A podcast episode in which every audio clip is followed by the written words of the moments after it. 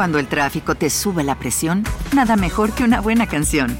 Cuando las noticias ocupen tu atención, enfócate en lo que te alegra el corazón. Y cuando te sientas mal, un buen médico te ayuda a sanar. Sabemos que mantener tu salud es tu prioridad, también es la nuestra en Kaiser Permanente, donde trabajamos juntos para cuidar de todo lo que tú eres. Kaiser Permanente, para todo lo que tú eres. Kaiser Foundation Health Plan of the Mid-Atlantic Stay Inc. 2101 East Jefferson Street, Rockville, Maryland 20852. Perder a un hijo es una experiencia extremadamente dolorosa y devastadora para cualquier padre o familia. El dolor y el trauma asociados con una pérdida tan trágica pueden ser abrumadores y duraderos, especialmente cuando sucede durante la infancia, pues deja a todos con una sensación de impotencia e injusticia ante la posibilidad perdida de una larga vida. Esto fue lo que despertó el fallecimiento del pequeño Hunter McIntosh de tan solo nueve años. Su madre, devastada por la tragedia, no pudo evitar pedir la condena máxima y una vida en prisión para su atacante, a pesar de que se trataba de un menor de 15 años.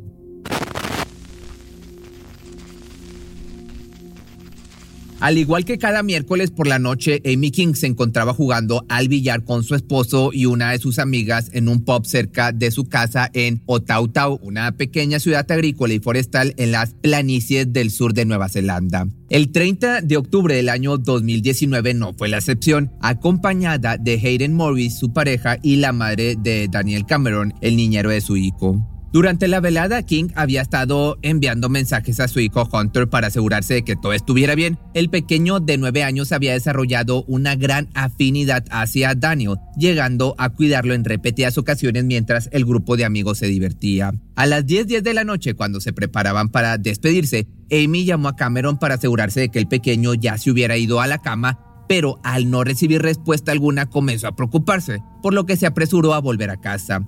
Minutos más tarde llegó a su hogar y lo primero que notó es que no había señales de Daniel ni de su hijo. Al acercarse a la habitación de Hunter, notó que la cama estaba vacía y se dispuso a cerrar la puerta, pero un impulso la detuvo. En lugar de cerrar el dormitorio, Amy abrió la puerta completamente, llevándose la desagradable sorpresa de encontrar el cuerpo de su hijo tendido boca abajo a los pies de la cama. Un hilo rojo se había formado alrededor de sus labios, mientras que un arma punzocortante grande atravesaba su estómago. Hunter estaba totalmente pálido. Presa del horror, King entró en pánico y salió corriendo de su casa mientras gritaba a todo pulmón. Millones de pensamientos pasaban por su cabeza en ese momento. Sabía que algo horrible le había sucedido a su hijo, pero también comenzó a pensar que Cameron podría encontrarse en peligro, posiblemente lo hubieran raptado. La madre de Daniel, por otra parte, se había quedado esperando a su hijo en el auto pero al escuchar los gritos de terror de su amiga no dudó en adentrarse al domicilio. Fue en ese momento cuando vio el cuerpo del pequeño Hunter y de inmediato llamó a uno de sus vecinos que trabajaba como conductor de ambulancia. Los gritos de pánico de la mujer, te podrás imaginar, atrajeron a una gran cantidad de curiosos que comenzaron a acercarse a la casa para conocer la situación. Amy de inmediato les hizo saber que su hijo estaba había sido atacado, le habían quitado la vida, por lo que sería mejor que se alejaran de la propiedad ya que era una escena del crimen. Pese a que King no había tenido noticias de su hijo desde antes de abandonar el bar, Daniel había enviado diversos mensajes a su madre antes de que encontraran el cuerpo. Uno de ellos se disculpó por su conducta y le pidió que pasara a recogerlo. La mujer no entendió en ese momento la tétrica disculpa que su hijo había extendido. Cuando las autoridades llegaron para revisar el cuerpo, pudieron corroborar que había perdido la vida. Además, el reporte inicial señaló que el pequeño le habían cortado la respiración y lo habían atacado con un arma punzocortante. Todas las miradas entonces apuntaban hacia un solo sospechoso, pues Daniel. Pero aquí la pregunta es cómo es que un joven podría lastimar a un infante, a un inocente, con tanta crueldad.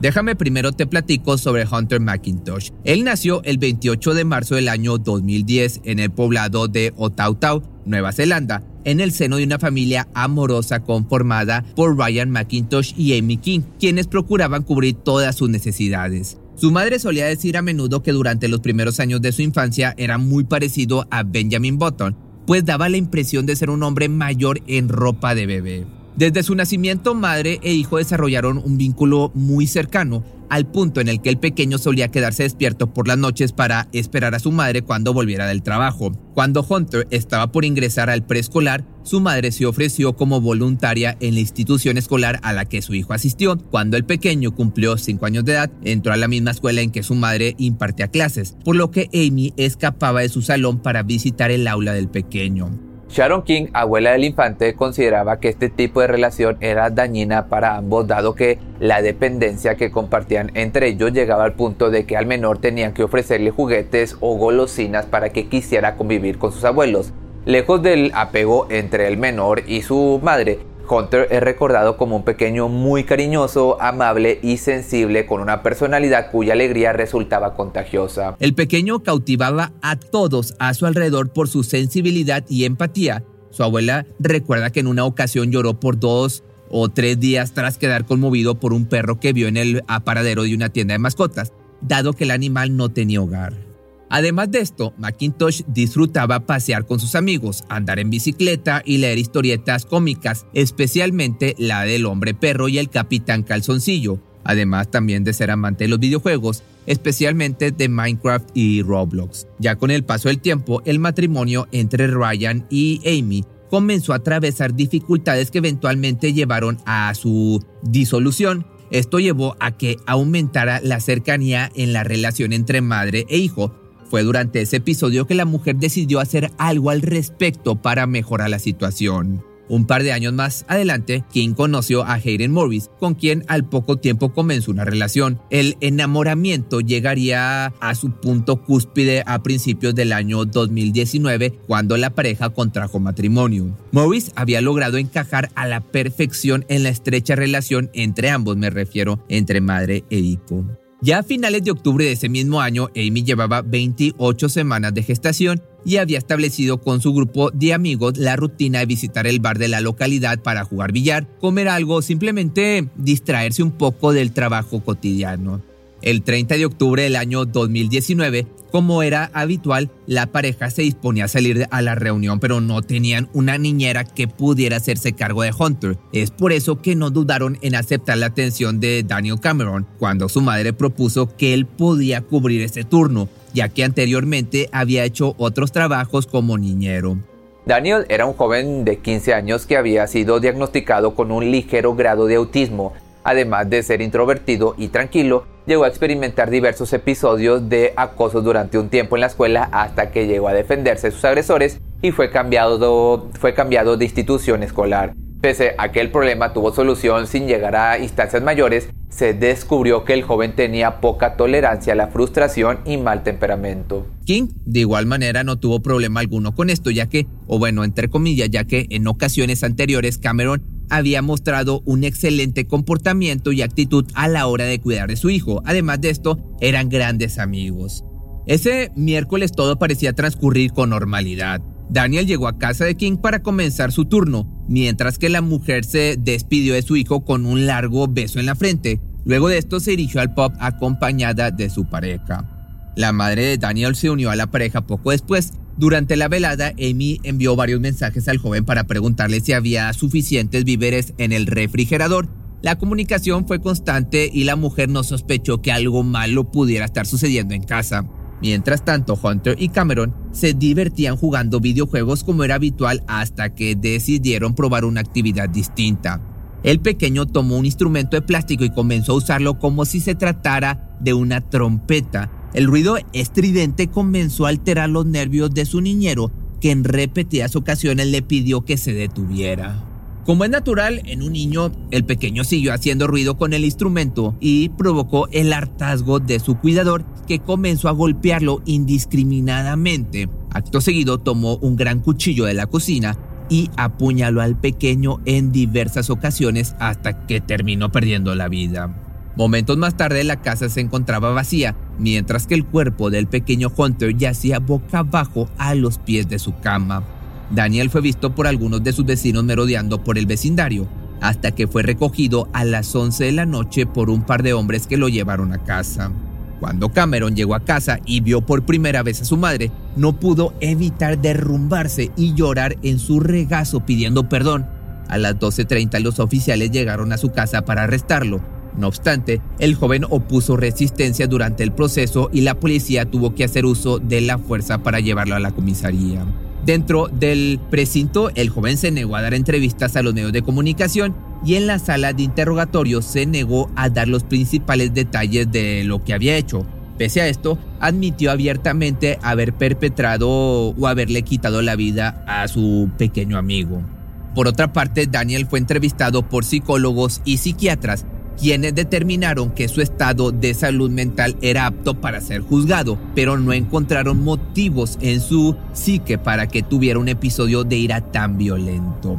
Que por cierto, la noche del homicidio, Ryan McIntosh se comunicó con uno de sus vecinos sumido en llanto para preguntarle si eran ciertos los rumores sobre la muerte de su hijo. Dado que ambos eran menores de edad, cuando sucedió el homicidio, la identidad de Daniel no fue revelada ante la opinión pública. El inspector Mike Broman aseguró en una conferencia de prensa que el incidente se trataba de un hecho aislado que no tenía relación con alguno de los 10 homicidios de menores sucedidos en el país durante ese mismo año. La población de Otautau, te podrás imaginar, se encontraba sumida en el pánico tras el incidente, dado que se trataba de una población pequeña Básicamente todo el pueblo se conocía por lo que no podían pensar en que uno de ellos hubiera cometido un acto tan terrible. Pero ocho días después del incidente, un gran número de personas se dieron cita en el complejo deportivo Otautau para asistir al funeral conmemorativo en honor del pequeño. Las calles de la ciudad se habían quedado completamente vacías. Amy, por su parte, agradeció a todos por su solidaridad y solicitó durante el servicio su apoyo económico para solventar los gastos funerarios, algo que por cierto fue cubierto en su totalidad gracias al apoyo de todos los vecinos. Durante su discurso la mujer también mencionó que si tuviera delante de ella a todos los niños pequeños del mundo, elegiría a su hijo nuevamente. El pequeño Hunter temía la oscuridad por lo que su madre solicitó que en su ataúd colocaran luces que se encendieran al momento de cerrar la tapa. Dos días después del incidente, este chico fue presentado ante el tribunal de distrito acusado por homicidio en primer grado. Debido a su condición como menor de edad, los detalles del proceso no fueron revelados ante la prensa ni la opinión pública. Finalmente, el 29 de junio del año 2020, el joven se presentó para la audiencia de su sentencia. Ese día una gran multitud se había dado lugar para atestiguar la identidad del responsable. Durante el proceso, Cameron escuchó una gran cantidad de testimonios de los allegados a su víctima que relataron cómo era su relación con el pequeño. Amy por su parte declaró que nunca podría perdonar al que le quitó la vida a su hijo, alguien en quien había confiado, además de que esperaba que fuera enviado a prisión. Daniel por su parte fue sentenciado a cadena perpetua con un mínimo de 11 años antes de su primera revisión de libertad condicional. Pero al final tú déjame tus comentarios, ¿crees que la condición es una excusa o es un pretexto o se puede justificar de cierta manera lo que le hizo a su amiguito? Como te digo, déjame aquí abajo tus comentarios y nos vemos el día de mañana o el lunes en un nuevo video. Cuando el tráfico te sube la presión, nada mejor que una buena canción. Cuando las noticias ocupen tu atención, enfócate en lo que te alegra el corazón. Y cuando te sientas mal, un buen médico te ayuda a sanar. Sabemos que mantener tu salud es tu prioridad, también es la nuestra en Kaiser Permanente, donde trabajamos juntos para cuidar de todo lo que tú eres. Kaiser Permanente, para todo lo que tú eres. Kaiser Foundation Health Plan of the Mid-Atlantic Stay Inc., 2101 East Jefferson Street, Rockville, Maryland 20852. ¿No se merece tu familia lo mejor? Entonces, ¿por qué no los mejores huevos? Ahora, Egglands Best están disponibles en deliciosas opciones. Huevos clásicos, de gallina libre de jaula y orgánicos de Egglands, que ofrecen un sabor más delicioso y fresco de granja que le encantará a tu familia. En comparación con los huevos ordinarios, Egglands Best contiene la mejor nutrición como 6 veces más vitamina D, 10 veces más vitamina E y el doble de omega 3 y B12. Solo Egglands Mejor sabor, mejor nutrición, mejores huevos. Visita egglandsbest.com para más información.